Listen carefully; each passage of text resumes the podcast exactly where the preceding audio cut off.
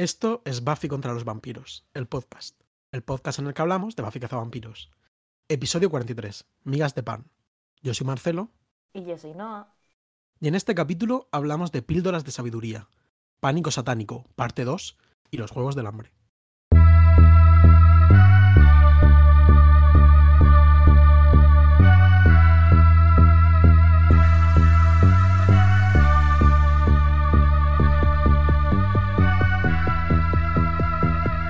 Hola Noah. Marcelo. ¿Cómo estás? Pues bien, la verdad que bastante mejor eh, en, un proceso de recuperación. De salud, ¿no? de salud, sí. Eh, mejorcita, la verdad. ¿Y tú qué tal estás?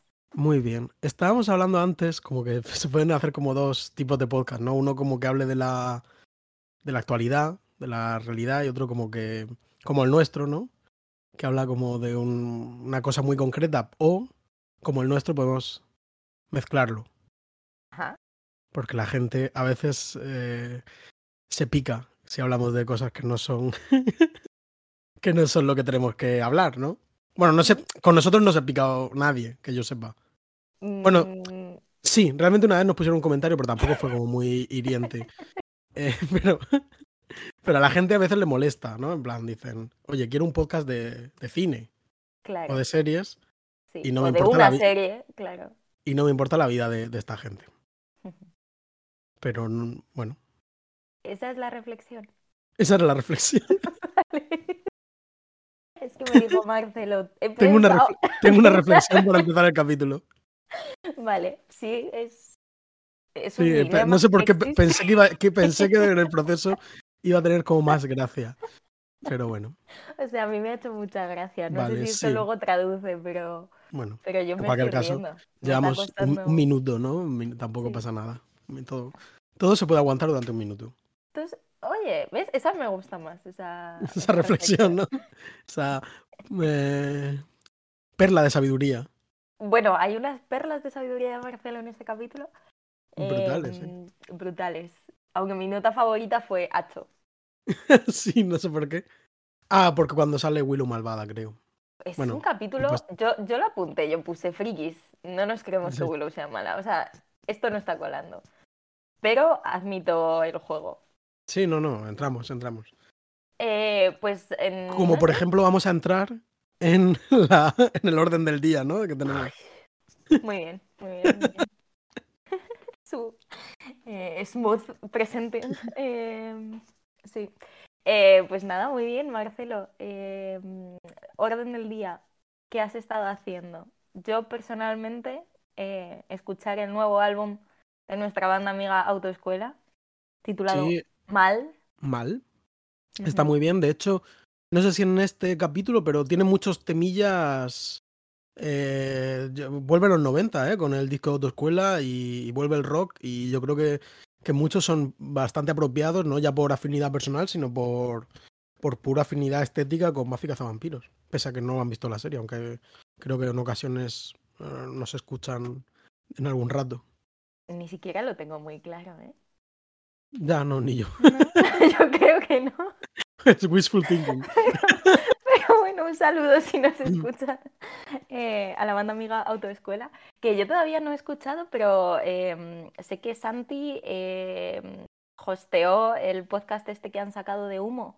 Sí, yo, yo tampoco lo he escuchado todavía. Me han dicho que está em, muy bien. A ver, Humo, para que, que no se... Bueno, no es muy famoso, así que quizás muchos de los que nos escuchan no saben qué es. Humo es un, un sello musical asturiano muy dedicado a, música un poco oscura, por así decirlo, post-punk, industrial, eh, rozando el noise, eh, rock, eh, pues eso, oscuro más o menos. Y es uno de los sellos más interesantes que hay, la verdad, y, y tienen un catálogo brutal y entonces han hecho como un podcast como de un poco de recorrido, breve recorrido por, pues no sé si por los grupos que han tenido o por los que tienen ahora mismo o qué tal. Y, y, Santi, el cantante de otra escuela, es uno de los hosts del podcast, pero yo no, no, he podido escucharlo. Pero bueno, os animo a que lo escuchéis, porque seguro que es muy interesante. Y ya que escuchéis pues, la música de Humo, Humo Internacional se llama. Humo Internacional. Bueno. A mí me llegó una vez un correo, porque ellos tienen un grupo fichado que se llama La URSS. Y me llegó un correo, Humo Internacional, La URSS, no sé qué, en plan, como un spam. Y yo jurado que pensé que me estaban mandando un email eh, del planeta Humo, los humitas, eh, que, es, que no se escribe como humo con H-U-M-O, sino U-M-M-O, y que de hecho es luego cuando se descubrió que era un fake, que era un hoax del mundo de la ufología, pues claro, se dijo, era una coña porque es humo, ¿no? En plan, no es, no es un no es un planeta real, ¿no? Y yo pensé que me estaban contactando los extraterrestres durante una fracción de segundo. Muchísimo. Realmente eh, la vida se asemeja a la ficción, la ficción en este caso siendo eh, Espíritu Sagrado de Chema García sí, total. ovni, eh, ovni levante. Yo quería preguntarte oficialmente, delante de toda la clase, ¿qué te está pareciendo Yellow Jackets? Sí, bueno, tengo que decirlo, ¿no? Tengo que hablar de este tema. Porque ya es como. Es, como la otra serie del podcast. La, trama B de, de contra los vampiros. Bueno, después de. Como dije, prometí que iba a verla y la vi. La estoy viendo, vamos. Yo creo que incluso si hubiésemos tardado un par de días más en grabar este podcast, igual me hubiese terminado la primera temporada. Em, me está gustando bastante. Entré como muy fuerte el primer capítulo, creo que, que arranca bien y tal. Luego pues hay como altibajos, siento que la estructura en sí de los capítulos muchas veces no me termina de funcionar, me suele interesar mucho más el pasado que, que el presente, que por otro lado lo compensa porque como las actrices del, del, presente pues son como más carismáticas, están como mejor, pues normal, pues son más maduras y tienen más experiencia. Pero en general como que la trama del presente me interesa bastante menos que la del pasado y siento como que ya voy, estoy, ayer anoche me quedé por el quinto capítulo que me estaba muriendo de sueño y lo dejé a mitad. Siento como que tiene que pasar algo ya como un poco serio, como que, que sustente el misterio que está a su alrededor, ¿sabes? Como, vale, ya me has presentado la situación, pero necesito como que, que me pase un poquito más, que la trama avance un poquillo. Pero bueno, está muy bien, me está gustando bastante. Creo que soy un poquito menos entusiasta que tú. En general, igual, pero con las series, con en concreto. Eh, pero vamos, que, la recomiendo, que en verdad está chula, ¿eh? y, la, estoy recomendando a la gente, ¿eh? Yo como, como si fuese tú, es que brutal. Eh, está guay, la verdad, me, me está molando. Y, vamos, que estoy. Mm, podría decirse que estoy enganchado, que es un vicio. Muy bien, es un vicio. Un pitch turner, como. Me ha llamado la atención. Como se ha publicado. Me ha llamado la atención porque he puesto en las notas del he puesto el capítulo es un page turner, ¿no? Como en plan, estás como todo el rato súper atento.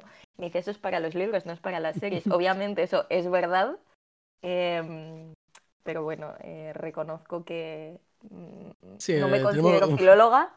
Un, un eh, es, sin catcher que capta todo. Una tension catcher que capta tu atención. Tension catcher. Vale. Atención también, ¿no? Eso era, no, sí. otra cosa. Eh, simplemente, estamos un poco dispersos hoy. Marcelo me da a mí la sensación. Eh, yo, me estoy yo me estoy tomando mi café de eh, jarra de cerveza. Eh, jarra de cerveza, que de hecho te voy a hacer. Espera, posa, que te voy a hacer Venga, una sí, que, que es que la hice una vez y desapareció. Entonces Además, no, así no la pueden ver mi rostro de querubín que tengo, son rosado por el sol murciano. Efectivamente, ese ha sido mi, primer, eh, mi primera observación al conectar hoy con Marcelo, que está como muy porcelánico. Estoy porcelánica. Voy con un flow porcelanosa. Eh, tú, yo he visto pues este producto inferior, ¿no? Eh, serie B prácticamente, ¿no? Un subproducto cultural en esta era de, de, las plataformas y tú has visto obras de arte, ¿no? Sí, yo Durante esta semana. He visto dos grandes obras de arte, incluso tres. Quizá tres. Em, quizá tres. Una de ellas es la película poco conocida que tal vez os suene, llamada El Padrino, de Francis Ford Coppola. Me quiere eh, sonar. Sí, ¿no? No está mal. En alguna lista de Letterboxd la he visto. Sí, sí, sí, sí, sí. O sea, había visto a gente hablando de ella, tal, y dije, guau, pues parece que está bien. O sea, es una peli. ¿no, la habías, ¿No la habías visto antes? No. Y, ya fuera coñas, ¿cuál es tu opinión, sincera? No, no, no, no, pues que está bien, es una buena película. O sea, no, no tampoco sabría como muy bien qué más decir, pero me, parece, me, parece, una, una buena película. Yo em, emití una reflexión sobre El Padrino en mi adolescencia, porque yo fui muy fan. Bueno, no la he vuelto a, imagino que me seguirá gustando mucho, ¿eh? pero no la he vuelto a ver porque a lo mejor desde los 10 a los 14 años la pude ver, yo qué sé, 10 veces, ¿sabes? En plan, es, una, es una peli larga, entiendo que había que ver Jan Dillman, no se puede estar a todo. claro. Eh, mm, eh, ¿que no te parece como una bonita reflexión sobre, en esta película, sobre padres e hijos? que sea como una película que pretende imitar el cine clásico como desde una perspectiva mm, contemporánea para su tiempo, ¿no? Como postmoderna. Que al mismo tiempo sea una película sobre no poder eh, evitar el, la sombra de tu padre. Pues sí que lo es. Fíjate.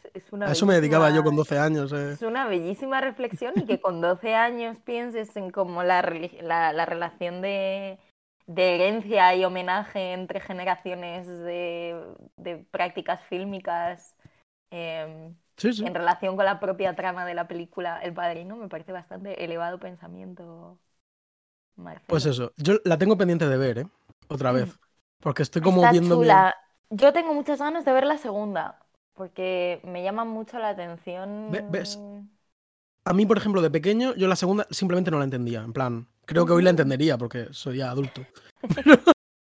ha entendido, ha entendido cosas. Pero como que la trama se me, me, perdía porque es como mucho más compleja. Me imagino. Sé que hacen un jueguito con recurso también al pasado de. Tengo ganas, tengo ganas. No, pero me gustó mucho, me gustó mucho ver al Pacino en ese papel. O sea, soy tampoco, es que esto me da un poco hasta vergüenza decirlo, ¿no? Pero vi esta peli con Manu y como que cuando ya lleva un ratito eh, el padrino en la pantalla, em, yo le pregunté en plan, em, ay, ¿cómo es? Que es que se me ha ido el nombre. Le digo, este es Marlon Brando, ¿no? Marlon Brando. Y se me queda mirando en plan como, sí, no, no sabías que Marlon Brando era el padrino. Y yo, no, yo pensaba que era el Pachino, el padrino. Y dice como, pero el Pachino está allí. Y yo en plan, ¿dónde? Y de repente está Claro, porque jovencísimo Al Pacino. Pero aquí Al Pacino no, no, solo está jovencísimo, sino está calmado, está Efectivamente, o sea, es una forma de estar tan diferente, tan, tan, tan, tan, tan diferente, que de hecho conforme luego va va avanzando la película sin querer spoilearos yo El Padrino a todos los que seguramente no lo bueno, recomendamos El Padrino, ¿no? Podemos decir que recomendamos. Sí, la recomendamos, pero digo que conforme va avanzando la película y se va ciclando un pelín más, como que se quizás se parece ligeramente más a sí mismo, pero que en general, o sea, es como una contención y una forma de estar que es que está escondido dentro de su propia piel. Me gustó muchísimo, o sea, me pareció como increíble de, increíble de mirar, ¿no? Y en general es una, una peli chula. Eh, otras pelis que vi estos días, como digo, estuve enferma, eh, Comfort Food for the Soul, pues me vi eh, las películas de los Juegos del Hambre, la primera y la segunda. Muy bien. ¿Qué opinaste? Y, o sea, tampoco hace falta hablar de esto, ¿no? Pero, pues bueno, o sea... oye, yo, yo sí que creo que hay aquí algo. Yo creo que, de hecho, Yellow Jackets, por ejemplo, es como muy, muy, muy heredera de, pues los Juegos del Hambre.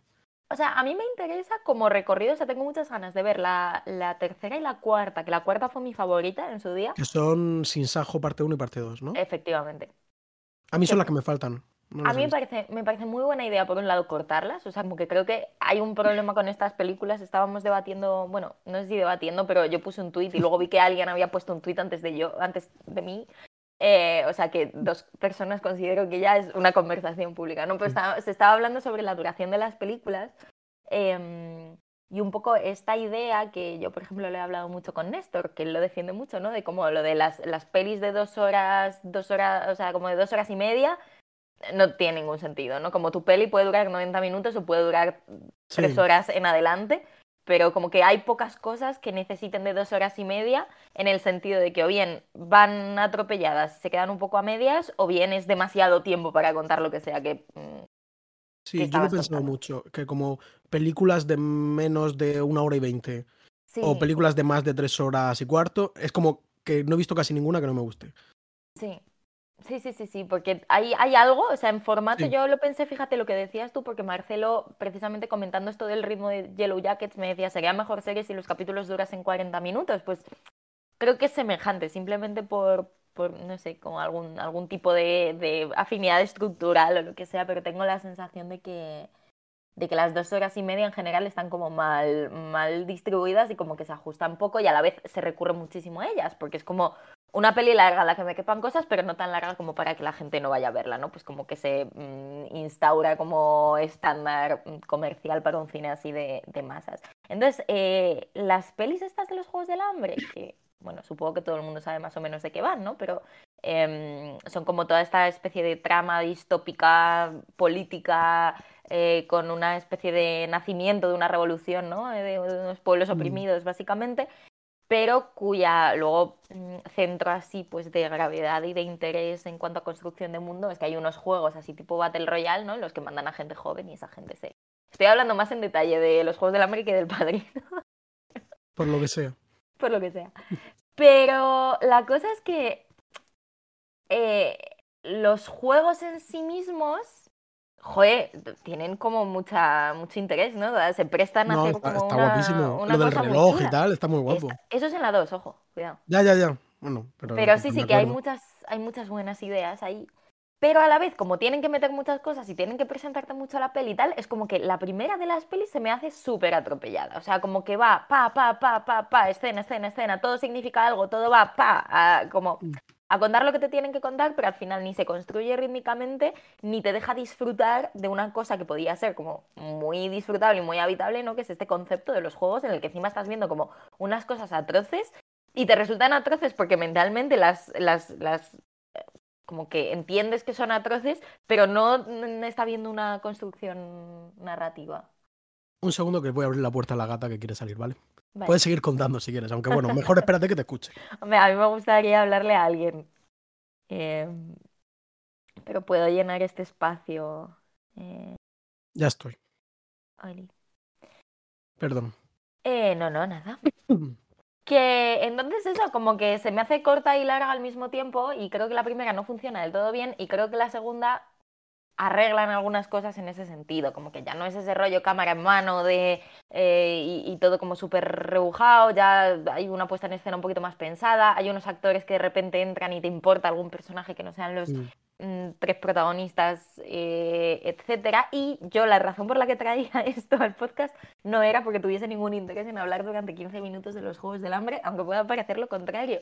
Yo esto solo lo traía porque em, me di cuenta viéndola eh, de que el actor que interpreta a Finnick es Sam Calfin o, o algo así, Ca- Claflin, ¿no? No sé cómo se pronuncia, pero Sam Claflin eh, que es el que interpreta a Billy en la serie eh, primero denostada y después semi-reivindicada por mí en este podcast, Daisy Jones and the Six, además un actor defendido por nuestra audiencia. eh, Sí. Y he de decir que sale muy guapo y lo hace muy bien y es bastante carismático y aporta bastante a esa película.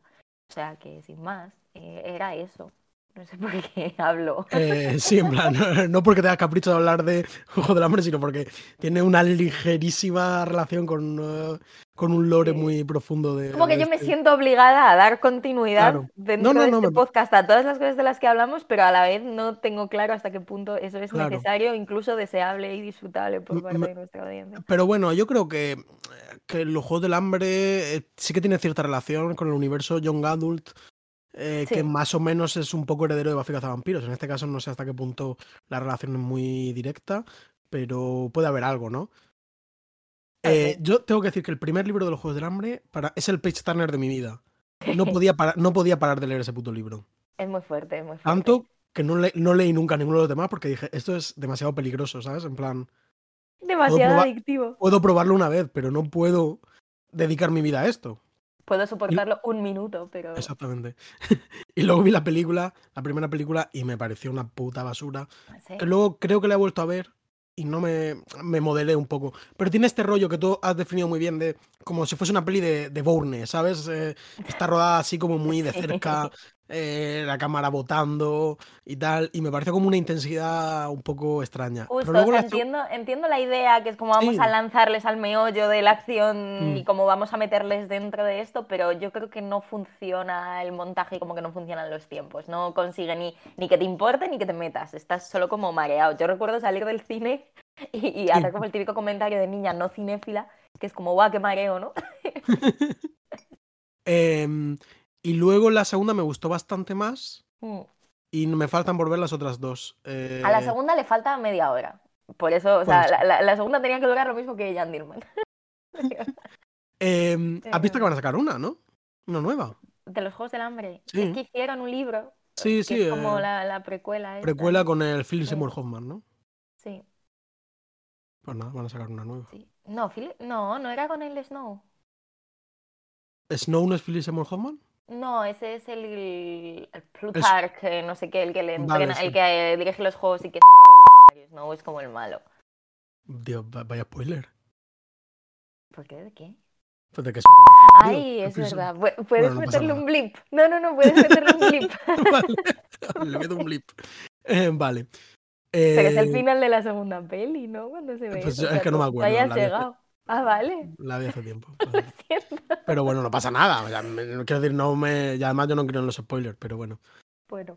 Eh, Vale, ya podemos cerrar esta página, ¿no? Sí, el último punto en la orden del día era que quería mandarle un abrazo y un saludo a nuestra querida amiga Alen Dax, eh, personalidad fantástica y, y estupenda del internet a la que me encontré el otro día y que me estuvo diciendo que escucha el podcast y que le gusta Pues, mucho y me hizo sa- muchísima ilusión.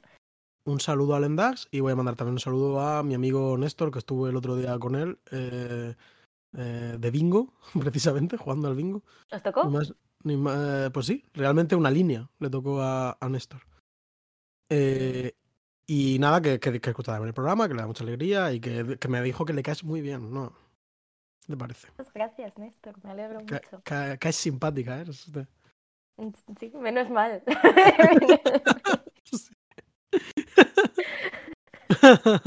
bueno, Cuéntame, Marcelo. entramos ¿qué en el capítulo. este capítulo? Gingerbread. Gingerbread, pan de jengibre se llamó en España, una traducción bastante literal. Y en Hispanoamérica se optó por una opción un poco más, eh, más libre, quizá un poco más spoilerosa, que es Hansel y Gretel. Pero bueno.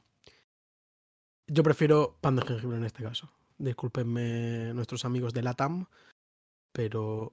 eh, pero bueno, me parece como... Es que el otro me parece un poco spoiler. Es spoiler. Es Pero es verdad spoiler, que- Sobre todo, es un capítulo dentro de que no creemos en los spoilers. A mí me pasó con este capítulo que era todo el rato como Sí, sorpresas siéndote lanzadas a la cara que no quieres que nadie te reviente. O sea, yo hay como tres secretos de trama que he guardado en mi vida. Eh, uno es en la costa de- desaparecida de Francisco Serrano y el otro Sí, va a ser este capítulo de... Jan Dielman, el final de Jan Dielman. Al final de eh, Jan Dielman. y Gingerbread. eh, Y Gingerbread, sí. Eh, sí, por supuesto, ahora entraremos en spoilers, ¿no? Pero, eh, pero entiendo que hay un fallo de traducción en el sentido de que pan de jengibre en español no, significa, nada. significa nada, efectivamente. decir, no, no- yo no entiendo ese concepto. Entiendo el concepto de- del muñeco de jengibre de Shrek. No, yo habría puesto migas de pan, Sí, que migas tiene de pan. relación con Hansel y Gretel, pero no es... Mm, Sí, migas de pan está muy bien. Muy buena traducción. ¿no? hay- ¿Lo ponemos? ¿Vale? Migas de pan, muy si te gusta, venga. Eh, aquí, es un podcast de traducción este también. sí, en el fondo sí. Enmendando errores, ¿no? Como en el. Haciendo enmiendas, como en el capítulo anterior. Sí. Eh, datos del capítulo. ya, sin más dilación, ¿no? Solo llevamos 20 minutos. Está escrito por Jane Spenson, hemos hablado un poquito de ella, pero de momento solo la conocemos por el capítulo anterior que escribió, que fue el primero que escribió, que era Band Candy. Luego comentamos un poco más, pero hemos visto varias similitudes entre ambos capítulos. Pero bueno, Band Candy es un auténtico clásico. Y este menos clásico igual, pero también eh, en la misma línea. Pero está basado en una historia de Jane Espenson, de la misma Jane Espenson, y una tal Tania St. John. Esta, la he investigado un poquito, porque es su única implicación con Buffy es esta historia. Pero se ve que es una mujer eh, que, está, que trabaja en televisión y que, por ejemplo, produjo y escribió varios capítulos de Lois y Clark, la serie aquella de, de Superman de los 90. Luego una, Ros, una, tal, una tal serie Roswell, que creo que es como medio de culto, de estas como que tienen 12 capítulos canceladas muy pronto y tal, pero que tiene como su halo. Y una tal Project Blue Book, que esta sí que, me, que es muy reciente, que esta sí que me suena que, que se ha comentado un poquito. Igual yo porque estoy en Twitter ufología y Project Blue Book es como un, un momento, un- una realidad histórica de, del- de la ufología. Pero, y he visto en, en Wikipedia que, que pone que ella adaptó los libros de, de The Witcher para la serie de Netflix. No sé si tú has visto la serie de Netflix, The Witcher. No la he visto y tampoco he leído los libros, pero... Yo tampoco. Los libros tienen buena fama, la serie tiene buena fama, pero quiero decir que esto lo pone en la Wikipedia y lo he podido ver como el mismo párrafo escrito en varias webs, por supuesto, porque la Wikipedia pues se copia y se pega, ¿no? Pero no he encontrado ninguna, ningún dato mm, tangible de que haya escrito nada de The Witcher, pero supongo que, bueno, pues igual tra- ha trabajado en algún momento de la adaptación o como productora o, o yo qué sé, pero bueno, como que ahí dejo la información más o menos fiable. Y nada, y está dirigido por James Whitmore Jr., eh, nuestro amigo Nepo Baby. Este es el penúltimo capítulo que dirige después de... mm, se me ha olvidado escribirlo, pero... Pero bueno, capítulos como Solo tengo ojos para ti, La Bella y la- las Bestias, vamos, un auténtico máquina, ¿no? Este es un... Sí. Nos gusta mucho. Nos gusta James Whitmore Jr. y ya es el penúltimo capítulo que dirige y bueno, yo diría que una racha bastante, bastante, bastante buena, uno de los mejores diría que, que tenemos por aquí. Y se emitió el 12 de enero del 99, ya entramos en el 99 y por cierto ya cuando se emita este capítulo eh, creo que el podcast ya cumplirá un año. Es muy fuerte esto. Yo tuve la revelación Mm. el otro día y, y me pareció muy fuerte y luego me pareció muy bonito que en este capítulo que hoy comentamos se anuncia eh, que va a ser el cumpleaños de Buffy. Entonces me gustó que cumpliésemos años con Buffy la misma semana. bonito. Es bonito.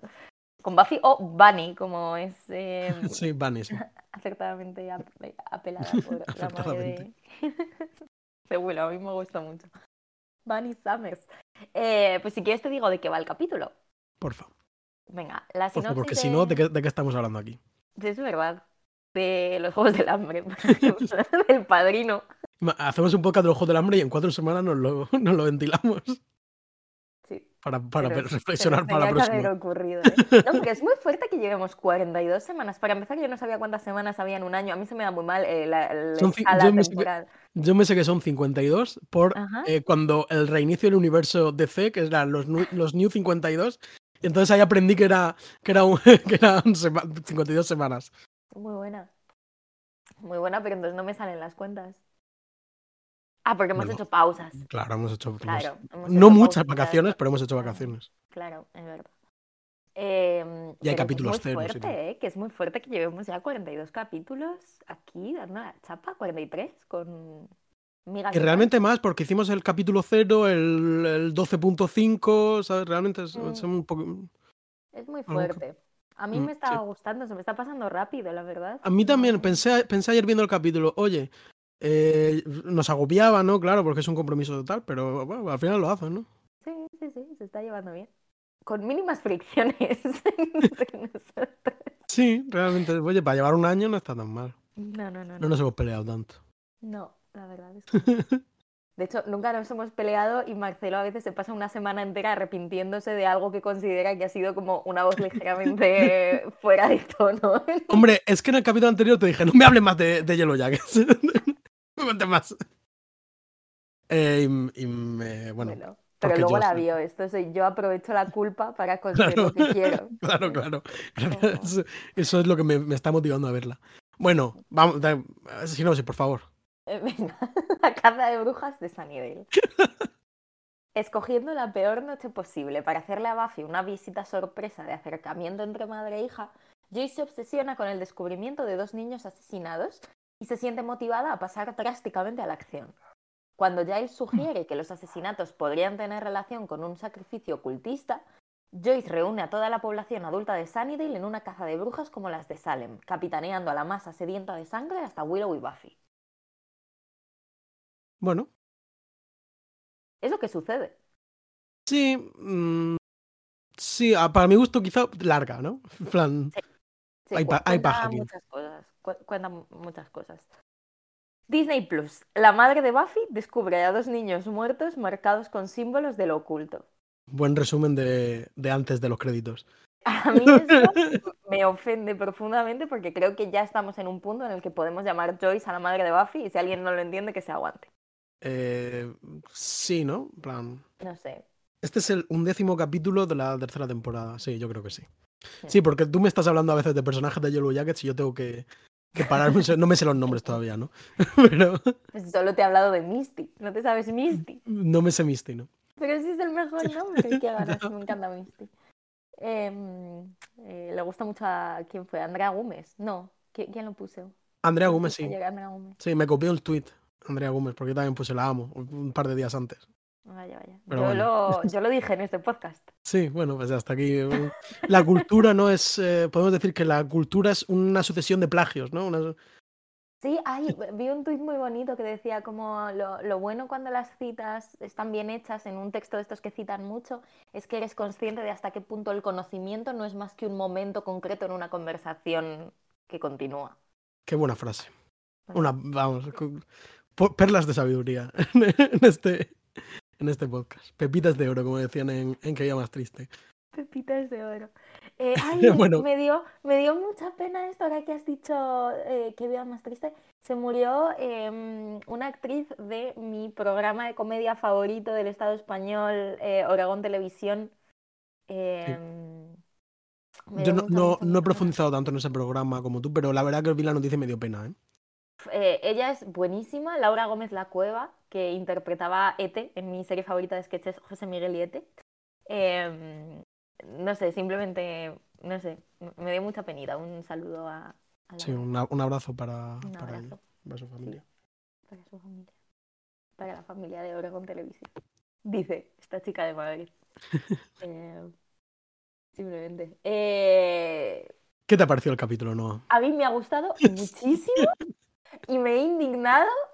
A ver, o sea, me ha indignado lo poco icónico. Antes cuando has dicho lo de, va, como Van Candy, pero menos icónico. O sea, a mí me ha, mm, me ha resultado muy desagradable ser consciente de hasta qué punto yo he formado parte del olvido colectivo de este capítulo cuando escalofríos. O sea, lo he disfrutado, es, es, uno de los capítulos que más he disfrutado de lo que llevamos de serie. O sea, literalmente me parece una idea divertidísima, como una entrega absolutamente flawless. Me parece que mm, e, está como súper bien organizada la información, me parece que todo el mundo está muy bien, todo el mundo está muy creíble, todos los conflictos como que ponen en marcha son súper interesantes y súper divertidos. La idea de Hansel y Gretel, o sea, es que me parece buenísima, creo que te trolea muchísimo el capítulo 28 veces y funciona casi todas.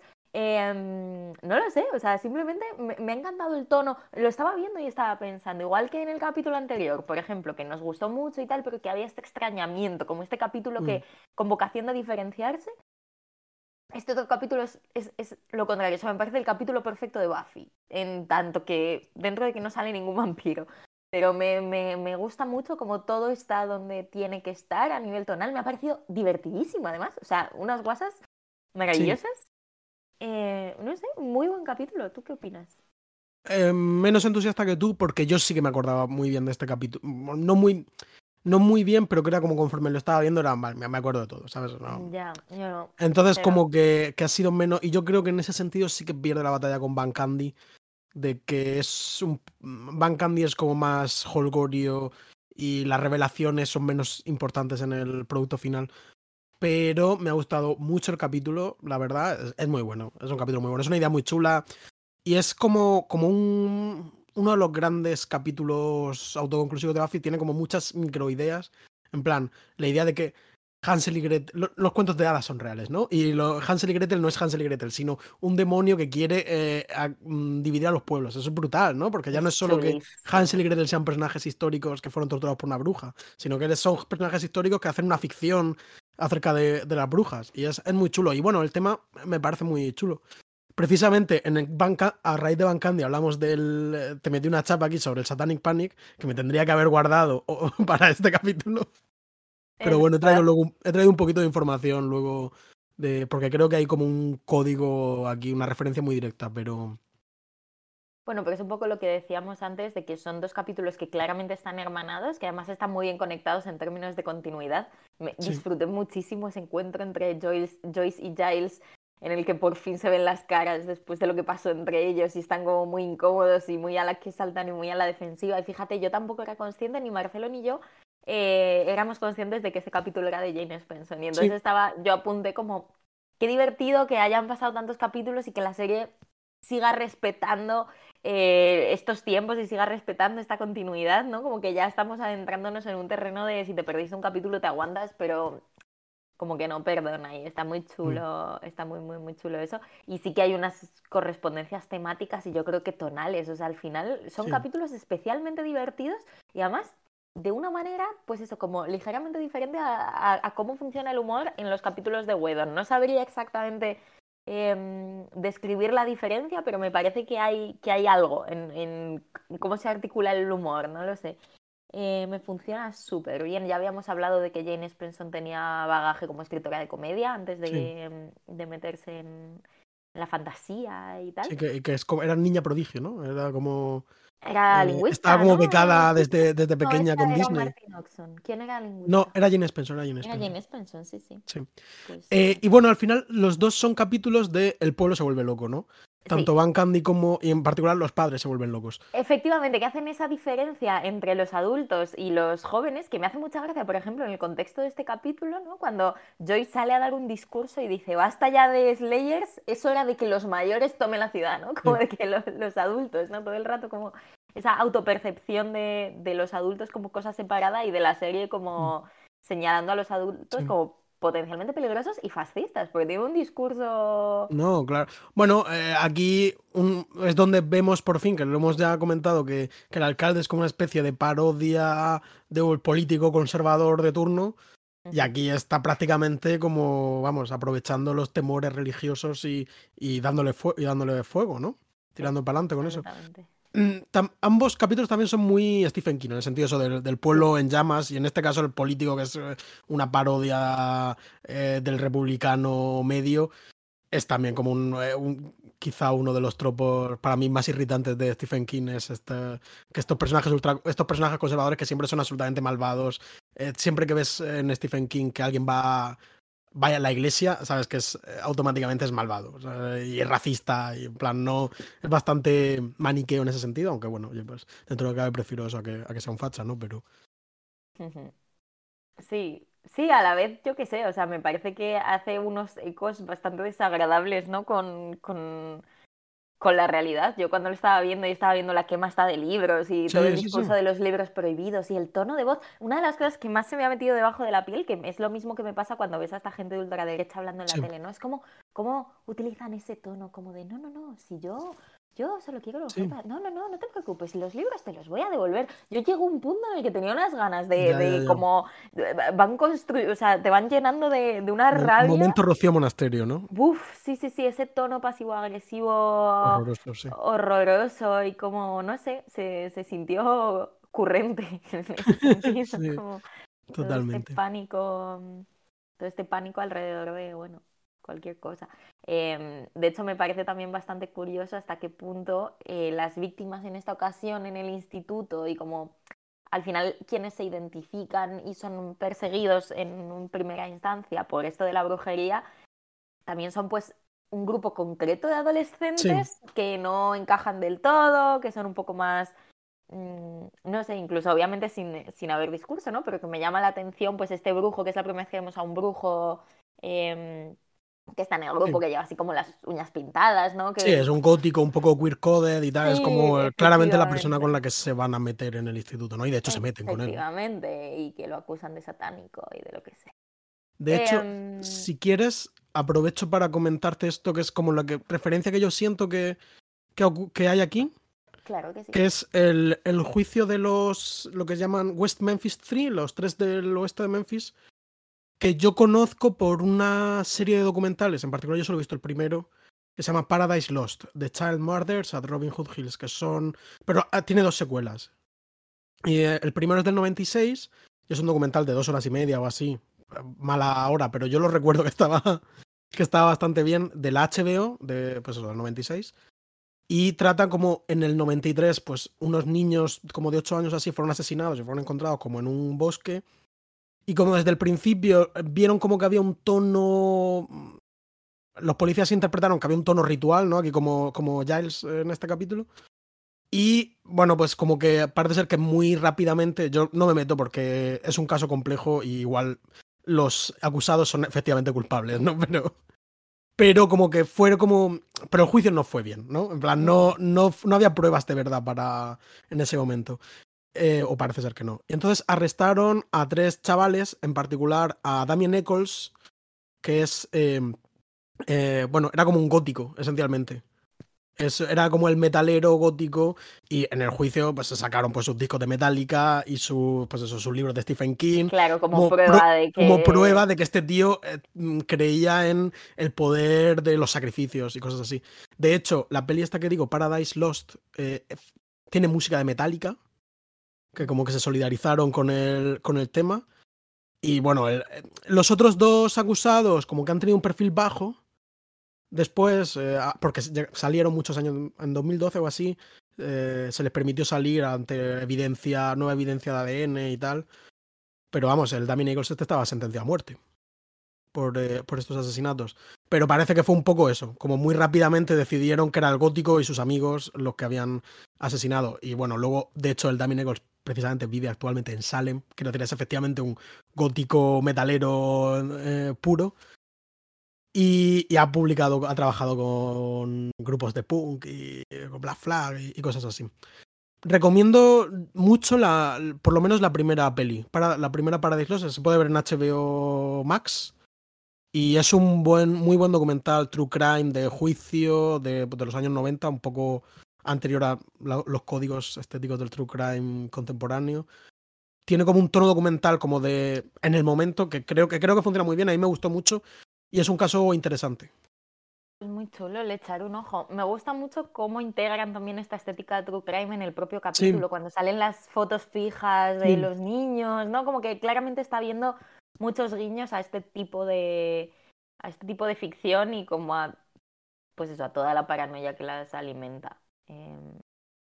Sí, y, y, y, me pareció, bueno, como tú me has señalado antes, ¿no? Esta buena reflexión que hice, pero me pareció como muy emocionante y realmente como una gran idea del capítulo, este momento en el que es como que esta masa que se ha encendido, que está haciendo el loco, no se ha preocupado en ningún segundo, evidentemente porque están bajo los efectos del, del demonio, pero bueno, como creo que se puede trasplantar a la analogía al mundo real de esta gente que solo tiene ganas de enfadarse y de mmm, eliminar la extrañeza de, lo, de la gente rara y de las cosas raras de su alrededor, pero ni se preocupan por cómo se llaman las víctimas, ni de dónde vienen, ni qué les ha pasado, cómo se la suda, ¿no? En plan, este, los padres eh, se han enfadado, pero no saben ni cómo se llaman los niños, ni nada, no se han preocupado en investigar lo más mínimo.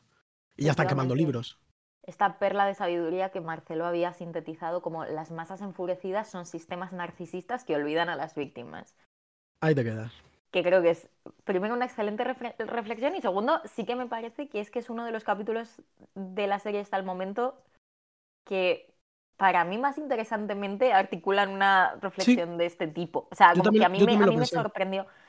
Me sorprendió es... el tipo de, de, elección que va como mucho más allá de la, de la analogía o como que va mucho más mm. allá del intentar metaforizar lo más que pasan los jóvenes en general. Como que siento que es un comentario no lo sé, más adulto me da la sensación y como más eh, que interpela más a la gente. También me parece como más comprometida políticamente de una manera, es eso, como que creo que ya estamos quizá un poquito más acostumbrados al metacomentario sobre los medios de comunicación mm. y como cómo funcionan las historias y, y, un poco como este tipo de sensacionalismo, pero por alguna razón, no sé, me, me, me sorprendió mucho que ya fuese por ahí en este momento y el tono de la conversación y un poco lo, no sé, lo preocupado que veía el capítulo en, en diferentes momentos con, con, según qué, con según qué tendencias de, de, todo el mundo. E incluso a mí también me... O sea, el hecho de que funcione, que también me parece arriesgado, ¿no? Pero el hecho de que funcionen los giros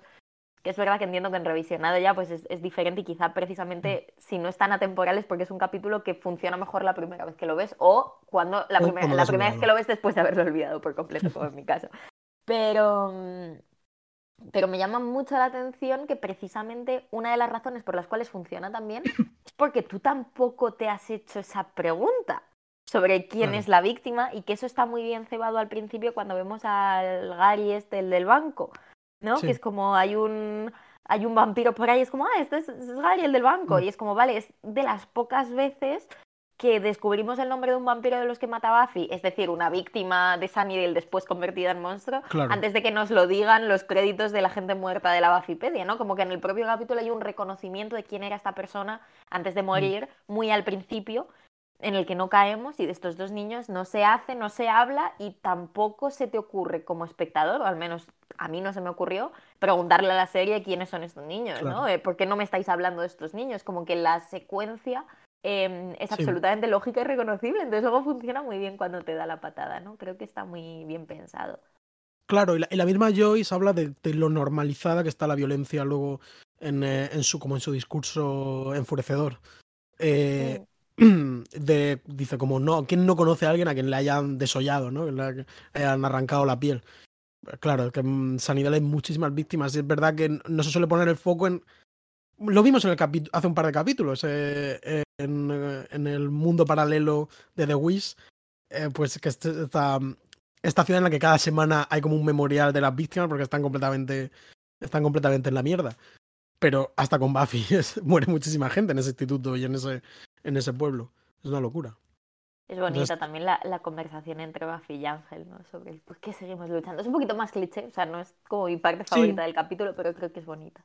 Me hace mucha gracia que toda esa escena Ángel parece una cabeza flotante, porque está vestido de negro, el fondo es negro, y como que parece que está como...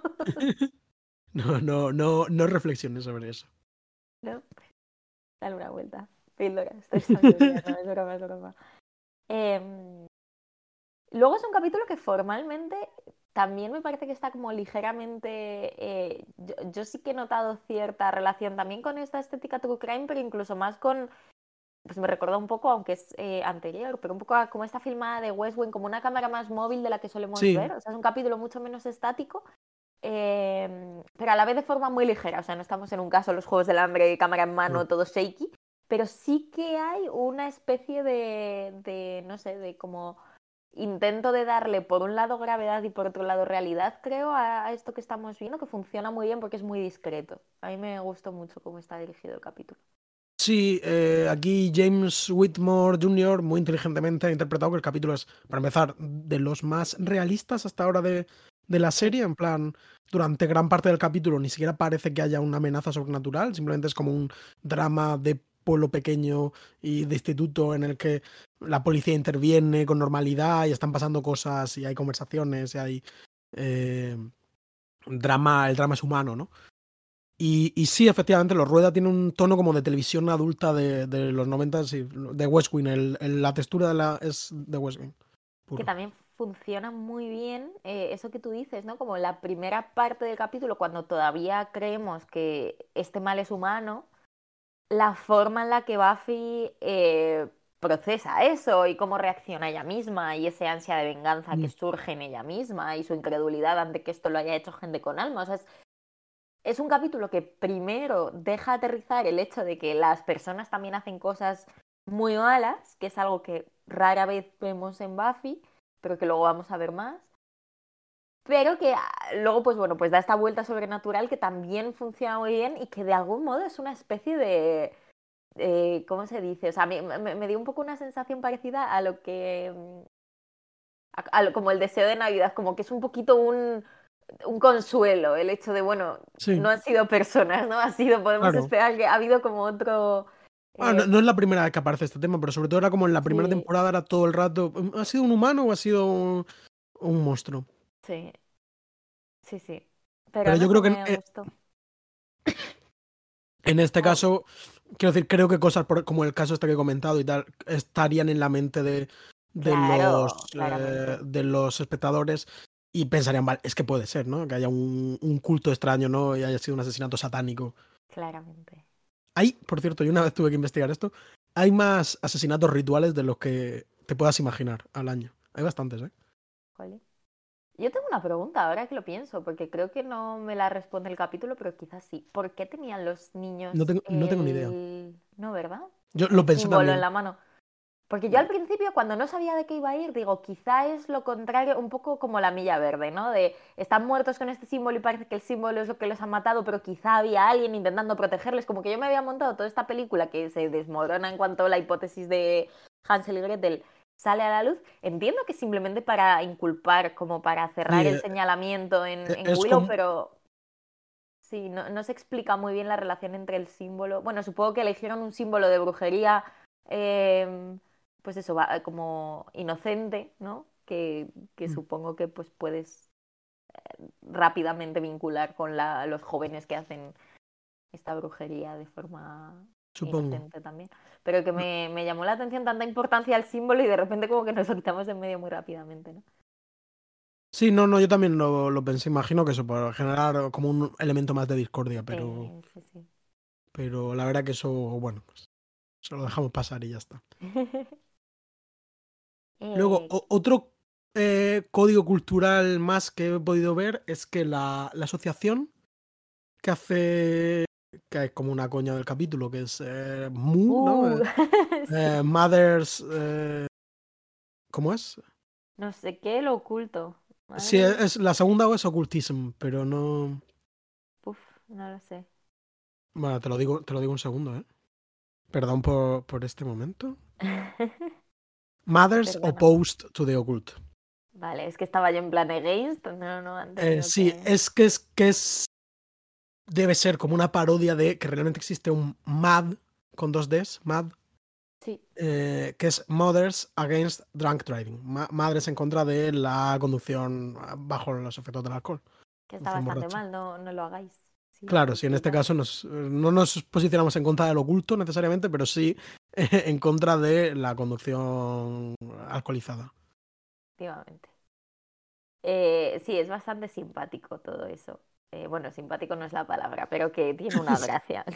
Sí, es que eh, mantiene muy bien el tono entre lo, ¿no? lo serio y lo, Sí, lo cómico, ¿no? Siempre hay muchos chistecillos. y el capítulo. pues, Y, en el recuerdo es como un capítulo de risa, porque es como.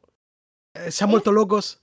es Jaja. las dos cosas muy bien. Claro. Entonces yo, yo creo que es eso. O sea, a mí me ha parecido muy serio, pero luego me ha parecido que las partes en las que es gracioso es, es gracioso como, como muy pocos otros. O sea, esa escena del final en la que Buffy empala al Mm. demonio y como el plan. O sea, ¿cómo está rodado eso? Y como el, el punto ese de. Hay como doble. mm, Doble final cómico, ¿no? Como la- la- el capítulo acaba así y luego está como esta especie de postscript en el que simplemente vemos que Amy sigue siendo una rata y que también es como muy gracioso, ¿no? Pero que Claro, están haciendo un ritual por- y es porque Amy es, es una rata. Sí, cosa que también es bastante graciosa, recurrente. En, en Por cierto, muy bien metida en el capítulo Cordelia, que todavía la serie no sabe muy bien qué hacer con ella, ¿no? Yo también lo apunté, de la agradezco mucho, o sea, es como me estás dando Sí. todo lo que necesitaba, incluso mi pequeña dosis de Cordelia, efectivamente, lo hace muy bien. Y además es muy coherente con quién es Cordelia, que es esta persona que inicialmente se suma a la masa, pero instantáneamente se ve disgregada de ella porque alguna cosa absolutamente demente la convierte en la más inteligente e independiente de todos los demás. Es como que es, es incapaz de seguir a la masa porque siempre hay algo absurdo que no es exactamente Sí, eso que el la- patrón. Sí, sí, sí, sí. Es muy divertida. Y la he echado un poquito de menos, la verdad. Sí, yo también. Que por cierto, si quieres decir los capítulos en los que en los que Giles eh, ha sido noqueado, en Ha sido plan. noqueada, efectivamente. Eh, sí, porque Cordelia le pregunta retóricamente a Giles, ¿no? En una de las veces estas que, que se queda inconsciente, como, ¿cuántas veces te has quedado inconsciente? Eh, bueno, pues en la Bafipedia nos informa amablemente de que eh, Giles se ha quedado inconsciente en el capítulo La Bruja, que es el tercero de la primera temporada. Nunca mates a un chico en la primera cita, eh, que creo que era el 5 El de la primera temporada. Sí. Eh, la manada, eh, La chica de la profecía, que es el final de la primera temporada. eh, cuando Buffy se vuelve mala. ¿El qué? No, no, sí, sí, te iba. ¿Me vas a ayudar? Vale. La momia inca. eh, los huevos malos, no me acuerdo cómo la tradujimos esa, pero. El no huevo. Sí, el huevo, el huevo secreto, sí. Eh, revelaciones y en Un hombre nuevo. Ah, no, eso es en el futuro. En plan, Sí, en un en el- capítulo el- llamado Un hombre nuevo se, se describirá a sí mismo como un hombre con tendencia a ser golpeado en la cabeza. Sí. Pues no son pocos capítulos, la verdad. El pobre, para que se lo mire. Eso son ¿Qué pocas decir? Dicen como que, que te des una hostia y te deje inconsciente ya como que genera daños Sí, sí, sí. graves. Quiero decir, como que no es. A, a mí es una de las cosas que más miedo me dan. De hecho, no sé si esta anécdota te la habré contado ya. Una vez me, me atropelló muy ligeramente un coche en, en Año no en Año Nuevo, en Halloween en Madrid. Estábamos saliendo por ahí y tal, y como que íbamos por una de estas calles peatonales donde los coches van a 10 por hora. Y entonces un coche a 10 por hora me dio como un golpecito y entonces me caí y me di con la cabeza contra el coche. Entonces no me pasó absolutamente nada, pero me dio un golpecito en la cabeza. Pero en plan de chichón, ¿sabes? Como yo que sé, como si me hubiese caído sin coche. Ya, sí. Pero yo estaba pues en un estado ligeramente alterado de conciencia en, en Claro. aquel momento y entonces lo único en lo que podía pensar era, Dios mío, y si me muero por este golpe en la cabeza, ¿no? Lo típico de te vas a dormir y luego ya no te despiertas porque Claro, tienes una contusión con No, daños te- y no te- no duermas, no duermas. Efectivamente, y entonces me puse a poner mensajes a mis padres como de os quiero mucho, no sé qué tal, por si cuando inevitablemente me durmiese, porque además no confiaba, no solo confiar en general en mi capacidad para permanecer despierta, pero especialmente en ese momento, era como, Claro, sí. la voy a dormir El, el cuerpo te pedía cama, ¿no? Exactamente, y que sea lo que Dios quiera. exactamente. Entonces me despedí de mis seres queridos veladamente, porque tampoco quería que ellos supiesen a lo que iba, pero como me aseguré de decirles que les quería, ¿no? Claro, claro, que, no, que no Eh, hubiese ahí un, un, mes- un- un doble tic, ¿no? ¿no? Efectivamente, efectivamente. Eh, pero sí, Mm. sí, yo he trabajado un poco cuando, cuando estaba en RTV sobre, mm, pues un poco los, eh, el síndrome que desarrollan los, pues en mi caso eran los, jugadores, los luchadores de lucha libre, pero pasa mucho con los jugadores de la NFL y tal, de tener Claro. como contusiones múltiples. em, Los boxeadores. Los boxeadores, efectivamente, pues que desarrollan muchísimos, muchísimos problemas conductuales y de depresión y de tendencia al suicidio y de mil millones de cosas por, por el trauma repetido. O sea, es una cosa muy peligrosa. Eh, recomiendo ¿Mm? el relato de Raymond Carver, que ya ha venido al programa. Parece una tontería, que trata el tema de la contusión y es una cosa realmente bella. Y es un muy buen título de relato. Sí. Creo que la es muy buena traducción del título, porque creo que el título original no es exactamente así, pero parece una tontería, es muy bueno. En la línea, en la larga tradición de traductores que mejoran eh, Sí. la, la- la base, ¿no? De, Hay algunos, hay algunos.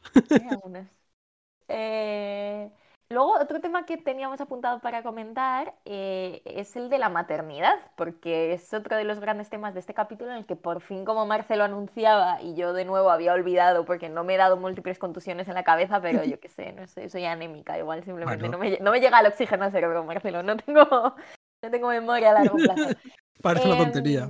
Parece una tontería, pero es, es un poco, es un poco peligroso esto, esto que tengo. Em, pues que, que la, mate- la madre de Willow, por fin la conocemos aquí, y no es un... No, no es muy grata. No es asunto baladí esto, ¿eh? no, y no es un acercamiento muy agradable. La verdad No. que eh, se entiende un poco mejor porque Willow es como Willow y a la vez dices... Pobre "Jolín, Willow. Pobre Willow. Vaya puta mierda eh, de madre que tiene. Y a, y a saber el padre, ¿sabes? Pero- que ni siquiera está, es como está. O sea, vas a quemar a tu hija en la hoguera, pero el padre ni siquiera se pasa por la pira. O sea que sí, no parece. Sí, no, no, la verdad. Está muy ocupado, yo que sé, con sus papers o con lo que sea que haga el padre. Bueno, es interesante que la madre sea como. Es, eh, entiendo que, es- que está como psicóloga, ¿no? Es como una. im- es una académica. Es una académica, efectivamente. Y no sé a qué se dedica exactamente, pero bueno. Mm, pues vive como en el mundo de la inteligencia y está extremadamente ocupada por alguna razón. Y en un momento dado creo que dicen algo así como que había escrito un paper sobre el, machismo en no sé qué programa de la tele, que yo dije, en plan... No, eh, no, dice que es la última conversación que habían Ah, tenido. vale, vale, Entre ellas vale, dos eran hablando del señor Rogers y el machismo. ¿Crees que la madre de Buffy, eh, la madre de Willow sería oyente del podcast Buffy contra los vampiros? El podcast. Probablemente lo fuese. Si nos escucha alguna madre, animamos a que, bueno, pues que hable con sus hijos. Y si al- algún padre también, evidentemente. No es cosa solo de las madres. No. Eh, y luego, bueno, la, la propia, la propia relación madre-hija de Buffy y de Joyce, eh, que empieza muy bonito. O sea, a mí me gusta mucho la idea de Joyce yendo a apoyar a su hija llevándole la merienda al cementerio. Total, total, total. Me dio un poco de pena, o sea, como que por dentro mi, mi, mi cuerpo reaccionó un poco ante este Breaking Bad de, de Joyce, que por otro lado me parece interesante y creo que es chulo como cómo está llevado, ¿no? Pero Sí, y, y hay un momento como de confrontación que aunque, como sabemos, bueno, están todos bajo los efectos, ¿no? No podemos juzgar a estos padres, aunque bueno, sabemos que la madre de Willow, pues, no debe ser muy buena madre, porque el problema viene de mucho antes, ¿no? Desde la aparición de, de esos fake Hansel y Gretel. Pero hay un momento qué de buena, conversación. qué buena idea, lo dejas libre. Perdóname, pero es que me encanta. Por cierto, ¿te has visto la peli de Hansel y Gretel, el cazador de brujas? Sí, hijo, sí, con Jeremy Renner y una chica, ¿no? Que Sí, no, pero la chica tuvo como un momento, yo no me acuerdo en qué salía, pero tuvo un momento. Sí, sí, Eh, de hecho la tengo, la tengo en Blu-ray por alguna Yo- razón. Yo la tengo en. DVD porque la, daba- la daban en el McDonald's o en el Burger King. Yo creo que me la compré en el MediaMarkt de estas. Black Fridays o algo así que había como ofertas y te comprabas la cosa de oferta que te salía más todavía en oferta. Muchos Pues es una película que Si alguien en lo su- quiere, igual lo su- podemos regalar. en su momento se reivindicó mucho desde un sector cinéfilo como más es- del cine de acción o digamos de eh, del cine de serie B más lúdico y tal. Yo creo que tampoco es muy mala película, pero vamos, no es especialmente recomendable. No, no, no. no ha puesto una cara de no, no, no. Eh, me- menos, sea, de lo- no, menos porque que yo, ¿no? Creo que yo misma eh, caí como en esta tentación de simplemente reivindicarla en tanto que no hay más Sí. gente haciéndolo y entonces te sientes muy bien, pero como Sí, que sí, el, sí. el tiempo ha hecho que igual que en, otros en otras como relaciones de este tipo yo defiendo a muerte como mi postura en el momento, yo creo que era claramente como gente queriendo hacérsela guay, pero no me parece que fuese una película creo que es 100% este extraordinaria en caso. ningún sentido. 100% ese caso, de esta película que parece que es una puta mierda, en verdad es Simplemente gente, divertidísima. gente del foco un foro, festival, además, no sé porque es como Sí, que creo sí, que sí, era Pero bueno. Sí, sí, No, era- era- tengo- amigos de como ni siquiera es un juicio, pero hay que reconocer como la Sí, pero bueno, pero oye, todos más, si es lo que decimos, yo también creo que cae un poco en eso. O por ejemplo la de eh, Abraham Lincoln, eh, Cazador de vampiros, eh, esa es muy mala. Esa era insufrible, sí. Y ahora ah, todavía hay quien quiere reivindicar la, la puta mierda esa del oso cocainómano. Eh, vamos, desde este podcast yo os animo a que ni, ni os arriméis. Eso va- es- tiene que ser más malo, eso no puede ser bueno, esa peli. No dejéis que os coman la cabeza. Sarnado, eso es una puta basura. Y Es esta verdad. peli va a ser muy mala también. O es muy mala porque creo que ya está estrenada. No os acerquéis a ella. Píldoras de sabiduría. Eh, Buffy cazavampiros, esto sí.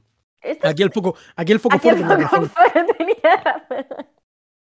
Es verdad, ¿eh? A veces lo pienso, a veces digo, ojo, estamos, estamos siguiendo, o sea, queramos o no, estamos continuando con una tradición eh, crítica. Sí, no, Eh, 100%. sí, sí, sí, sí. Bueno, eh, para quien no lo sepa, el Foco Foro es un foro que había antiguamente en internet y que cerró y ya está. Y que han pasado por ahí pues muchos actuales, pues críticos culturales y gente más o menos relevante en, Tiene en- en el mundo tuitero, sí. sí, Y eh, sí. Y ya está, y había de todo, ¿no? En ese foro. iba a decir maltratadores. No, Sí, algún- algunos, algunos sí. Algunos, ¿no? Eh, simplemente un lugar, como todos los lugares, sus cosas buenas, sus cosas malas.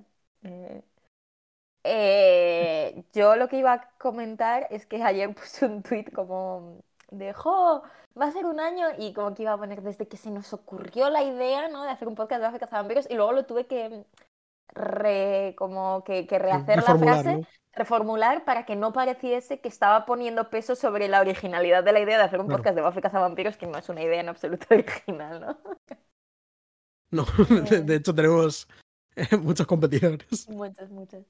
Em, pero bueno, me parece también bonito eso, ser uno más. No, una parte de la conversación. efectivamente, un, un momento, un momento, una conversación que continúa, ¿no?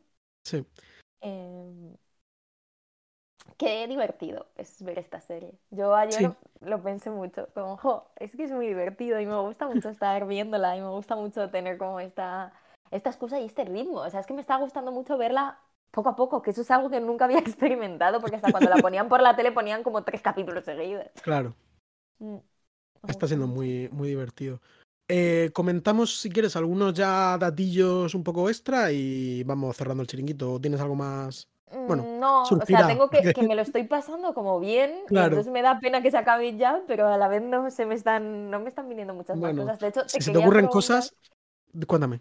No, te quería preguntar porque te lo iba a preguntar en la orden del día, pero me olvidé. Entonces te quería preguntar eh, por el disco de Lana del Rey, que entra dentro también de las novedades musicales eh, bueno, Muchas novedades. bastante. Eh, Desde aquí aprovecho para recomendar el disco de Aeronave Adolescente, que es el menos famoso que Autoescuela y desde luego menos famoso que Lana del Rey, pero creo que merece la pena. Y es un, un gran disco de pop eh, de baja fidelidad y que lo recomiendo. Y el de Lana del Rey está chulísimo. Yo siempre me ha dado mucha pereza Lana del Rey, pero este me, me, me ha gustado, entra muy, muy bien. ¿Tú lo has escuchado? ¿Eres fan de Lana? No soy fan, pero me gusta bastante, o sea, no lo sé. Me, me gusta bastante escucharla, pero no me considero fan. Pero creo que por una cuestión como de, eh, no lo sé, como de relación parasocial intensa Sí. con la propia artista, de la que siento que carezco y me, y me pasa. O sea, en general me considero fan de muy poquitas cosas en ese sentido, creo. Eh, pero sí que me gusta. eh, y, y sí que he entrado y salido de ella de forma como no especialmente mm, rigurosa. Eh, el disco anterior que gustó mucho, yo por ejemplo tampoco me metí mucho, pero también por ¿El de los chemtrails? ¿O hay uno eh, No, lo creo que hay sé, uno en medio. Este, Es que saca muchos discos ya, últimamente. es que saca mucha música esta chica. Y este no disco es como una Pero y este disco lo mismo, me lo puse. Sí, es muy largo, pero está muy chulo. Pero tiene buen y- flow. Y otro disco que me pareció muy largo, pero que a mí personalmente no me gustó tanto, aunque está siendo como la del otro estreno comentado de la semana, lanzamiento, ¿no? No estreno, es de película. Eh, Eh, sí, sí. es el de Boy Genius, pero es que a mí no, yo no les pillo la gracia, la verdad, ni por separado ni juntas, no me gusta. Yo es que sin querer me escuché como un EP de adelanto que sacaron, que eran como cuatro canciones. Entonces, eso lo escuché y me pareció muy chulo. Pero no me escuché el disco porque pensé, digo, oye, aquí está todo el mundo hablando como si hubiese sacado un disco y han sacado solo un EP. Pero claro, era yo que no supe. Pero porque la portada es la misma también. Claro, claro, y se llama The Record igual. Sí, en sí, plan, sí. En fin. Eh, Entonces, eso me gustó. Pero igual el disco entero me da chapa. A mí, yo soy bastante fan de las tres en Claro. solitario. Yo creo que me gustará. O sea, como chica triste no acabo de entender por qué no conecto, pero no, no conecto mucho con... Eh, ¿Has escuchado tú algún. ¿Has entrado en Julian Baker alguna vez? No, y eso que mi amiga Bea es súper fan. Pues, eh, es que a mí me gusta mucho. La pude Ya. ver en, en el primavera en, en auditorio y tal. y, joder, fue una- una- un concierto realmente Sí. precioso. Quien tenga la oportunidad de ver a Julian Baker en un auditorio, animo a. les animamos a ir. Pues mira, le, le echaré una, una escuchadita en solitario. Pero también sé, o sea, es verdad que no me he parado a mirar como el lore de las canciones, ¿no? Como que sé que vienen, No, yo- yo cada una aporta unas cuantas y todo eso y tal. Mm. Pero en general como que no, no conecté mucho a la primera. También me pasó que después del disco de autoescuela todos los discos se me hacen larguísimos. Me- me- Ya. como, dame uno cortito que puedo escuchar 15 veces seguidas. Claro. Eh, pero bueno, eh, no hay que tratar tampoco las cosas como consumibles. Hablando de música, me acordé mucho de, de Juana de Arco y la canción de Marcelo Juana de Arco mientras veía esa Buffy en la hoguera. Claro, sí, sí, sí. esa Willow en la hoguera. ahí. Momento, momento Juana de Arco. Sí, hay momentos juicios de Salem también, que yo ahí. Ese lore sí que no lo, no lo manejo muy bien. ¿Viste la peli Lords of. Salem de Rob Zombie? No, Pues recomiendo para los oyentes y las oyentes. muy bien. Estará, entrará en nuestra lista que ya tiene más de 300 películas. ¿eh? Em, sí, bastante fuerte. ¿eh? Yo 52% tengo visto yo. Muy bien. Voy a hablarte de algunas cosas del Eh, capítulo. sí, por favor. que- Haz este pequeño paréntesis musical. Es que esto es un problema, porque hay veces que no te apetece dejar de hablar, pero más allá de que vosotros lo tengáis que padecer como oyentes, es que nosotros lo tenemos que padecer luego escuchando el capítulo. Y ahí siempre me arrepiento Claro. mucho de cuando hacemos episodios largos. Pero claro, pero no, no te rayes porque cortamos y podemos seguir hablando. en plan, Podemos ejercer la amistad fuera de. claro, si las no hace falta que performemos, Debajo la del amistad. Vale. Una cosa que apunté también era que, mm, eh, que me parecía gracioso estar viendo este, esta reunión en como un gran salón de actos con un político carismático hablando justo el día en el que había sucedido la presentación de Sumar. Claro, esto es como, es bastante gracioso, pero es una pena que se perderá en las mareas del tiempo. es una pena que el podcast no sea en directo. Tendríamos que, es que tendrían que llamarnos de la radio. Ojalá. Sí, pero claro, es que es eso. ¿Qué radio quiere que hables de Buffy? Es que ahí nos hemos cavado un poco nuestra propia tumba. Claro, pero bueno, está- tenemos que estar preparando nuevos proyectos. En ese otro podcast en el que estamos trabajando. Me has Mm. adelantado, yo solo he visto el 50% de las pelis. Me tocó poner las pilitas. O decir más películas, tú. Bueno, sí, porque los Juegos del Hambre y el Padre no las he visto también. No, pero que es que el padrino ya estaba en la lista, entonces. no Ah, claro, por sí, porque-. Sí, porque yo mis orígenes en internet eh, fueron en un foro del Padrino. El foro como- del padrino, es verdad. Bueno, Venga, el, el chico gótico, este no, que no vuelve a aparecer por desgracia en toda la serie. Es interesante. me gustó, sí. Pues es un actor que se llama Blake Senot o Senot. Y eh, bueno, tuvo como un poco de trabajo como actor juvenil, incluso salió también en la serie eh, Boy Meets World, que creo que en español era Yo y el Mundo, ¿puede ser? Así es. Y lo que es un poco interesante es que él tocaba la guitarra en un grupo que se, llama, se llamaba Rilo Kylie o algo así, Rilo Kylie, y que luego, eh, sí, como Kylo Ren pensé, pero... Ya, yo también. ¿Has visto que Adam Driver se rumorea que va, a que va a interpretar a un jovencísimo Robert De Niro en la versión cinematográfica de Hit 2, la novela de Michael Mann? No, no, no lo sabía. Pues noticia de esta mañana, fresquita para todos vosotros. Muy interesante. Sí. bueno, continúa. Mi, review- mi- mi reseña del libro Hit 2 de Michael Mann en la próxima Sofilm. También.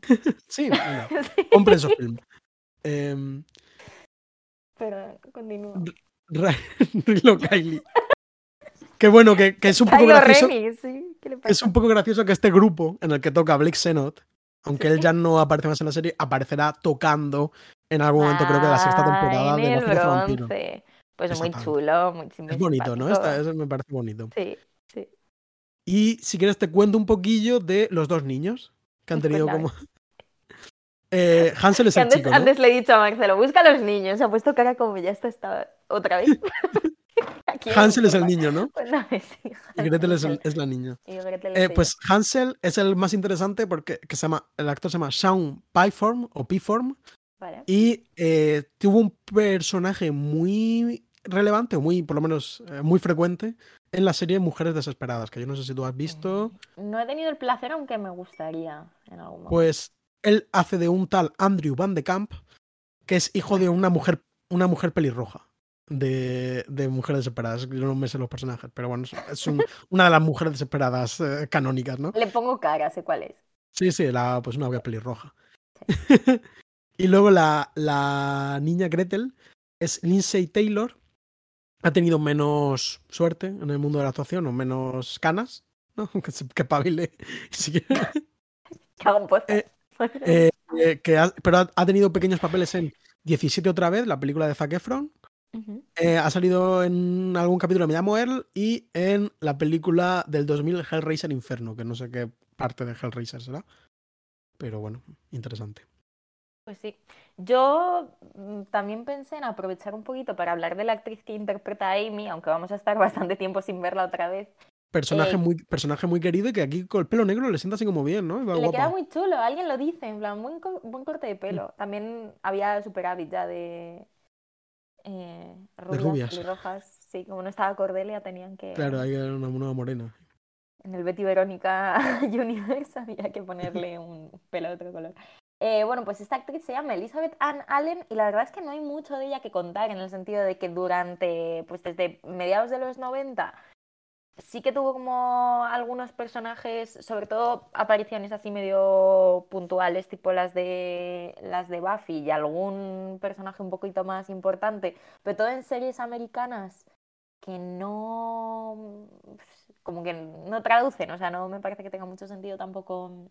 Sí, no, no hace falta un, no- un dossier completo. No, sino no, no, no han tenido gran relevancia y está retirada de la actuación desde 2007, o sea que de Y no sabemos a qué se dedica. Eh, pues en principio no. Bueno, no lo sabemos, pues no lo sabemos. No, no, en 2007 se retiró. Perfil bajo. y- Perfil bajo. No tiene Bueno, pues esperemos que esté bien. palabras en su wiki, pero sí. Tiene muy buena cara y le pega mucho convertirse en rata de una manera non derogatoria, o sea, lo digo como... Me hace mucha gracia que es como su conjuro estrella, ¿no? En plan, la he hecho 25 veces. ¿eh? Cuando va a fiesta, en plan, ¿y tú qué vas a hacer? ¿Lanzarles un lápiz? Y tengo mucha magia para vosotros. Muy Muy chulo.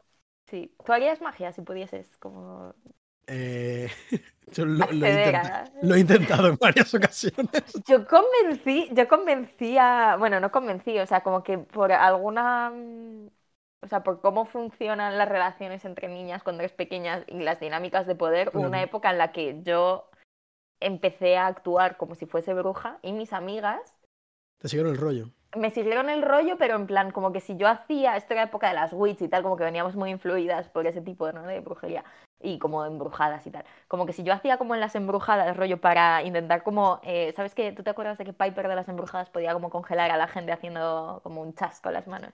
Vagamente. Bueno, pues como que si yo hacía movimientos de esos, como que mis amigas se quedaban como quietas. Entonces era como un rollo. Yo, yo llegué hasta a salir, igual que Willow, a salir del armario con mis padres como bruja, en plan de, oye mamá, te tengo que decir una cosa, tengo poderes mágicos. ¿Estás seguro de que no son tus amigas eh, como engañándote? Y yo, no, no, que va, que va. Y luego resulta que sí, creo que simplemente las aterrorizaba. Entonces me, me Eh, no, my, my own idea de que era una bruja. No, no, pero yo lo intenté como, en plan, intenté ponerme a leer eh, grimorios, estas No, cosas. a ver, es que eso tú te pegas, o sea, lo tuyo no es eh, un juego de niños, lo tuyo Claro, es no, no, yo, en yo quise ser Alan. Moore. Pero, Yo creo que algún día lo serás. eh, bueno, puede ser. O sea, yo No, creo que cuando te retires de. Sí, yo creo que cuando te retires de tu, de tu como larga y fructífera vida como profesor de instituto más guay. ¿no? Como en plan ese rollo. Em, no sé, te veo ser. como en... Ah, eh, La verdad que es un tema que, que- que siempre me ha interesado. No he tenido como diferentes olas de mm, descreimiento y fe. Y diría que ahora mismo estoy en una fase bastante descreída con respecto a los poderes místicos. Eh, pero sí que es un tema que siempre me ha interesado y que es verdad que he intentado leerlo. Lo que pasa es que es. Claro, esto no es como que eh, se llama como culto o ocu- ocultismo porque está un poco oculto. O sea, no, no lo, lo encuentras en cualquier lado. Y yo. Tú Soy muy muy bien el internet. Yo, creo que- Gracias. ¿no? yo creo que tú lo encuentras. Sí, está oculto, pero tú lo encuentras. yo no. Bueno. Pues nada, Marcelo, si quieres nos vamos. Eh, Eh, haz la Death Count por, yo que sé, por honor a las tradiciones y cortamos Sí. esto. Por honrar la, la tradición, eh, en este capítulo mueren el señor Sanderson del banco, eh, destacado banco, por sí. Buffy. Brandon. Sanderson. Bueno, no, no. Podría, podría ser. Es un autor que existe, sin Y, duda. re- y integrista religioso, además. ¿Ah, sí? Sí, es como de estos eh, mormones, creo. Es como, es una- un Como- aspecto polémico de su. De, de ser como muy fan de Brandon Sanderson, es que le está dando como mucho. Es millonario y. Como otro Brandon, que es Brandon Flowers, el de, de Sí. Killers, también era mormón. Fíjate, será un nombre típico de los mormones. Yo tengo un amigo es Brandon, Y no pero no, mormón. pero no es mormón. eh, evangelista. Y bueno, y luego mueren Hans y Greta Strauss eh, empalados por Buffy, que me hace mucha gracia que el nombre del demonio sea Hans y Greta Strauss. Como que creo que en el estado en el que mueren yo no sé si mantendría el nombre, pero... Sí, bueno. Em, Otra cosa que no hemos comentado, pero que me ha parecido hilarante, es eh, Giles hablando en alemán. Sí, dicen como. La, la Wikipedia ponía como que de 50 palabras, 35 estaban mal, una cosa así. Eh, Como en bueno, nuestro podcast, chicos. sí, tal cual, sí. No, podría. Pues, Giles podría decir, he dicho muchas palabras, algunas interesantes. Algunas ¿no? interesantes. Bueno, yo creo que definitivamente en este capítulo hemos hablado de muchísimas cosas Sí, y algunas de ellas. como mínimo algunas son interesantes. Y nada, pues muchísimas gracias por escuchar. Espero que lo hayáis pasado bien en este capítulo un poco no, no es dadaísta, como me gusta a mí describir estos episodios. Pero bueno, un abrazo y hasta la- el siguiente que es ni más ni menos que Helpless. Este me apetece muchísimo verlo. A mí también, y el siguiente es de Cepos. Es que antes me he emocionado mucho viendo Sí, lo sí, que nos sí. queda. Es que tuvimos Pues- como un bajón de capítulos que lo estuvimos sufriendo un poquillo. Hubo dos o tres seguidos que eran un poco, un poco flojeras, la verdad. Pero esto, vamos, yo creo que, que la Ahí moto carbu- está carburando perfectamente. La bafineta La está. bafineta, arranca la bafineta. Em, pues nada, Bueno, Marcelo. sí. Adiós. Un abracito, hasta luego.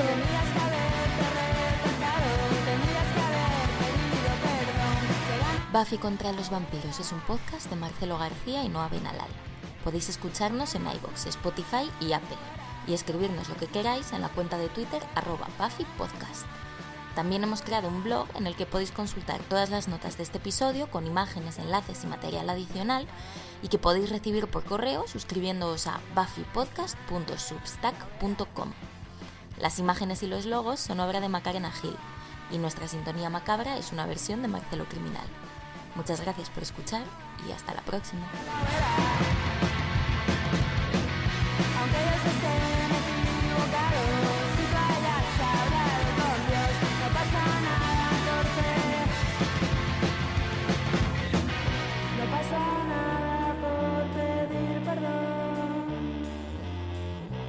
Por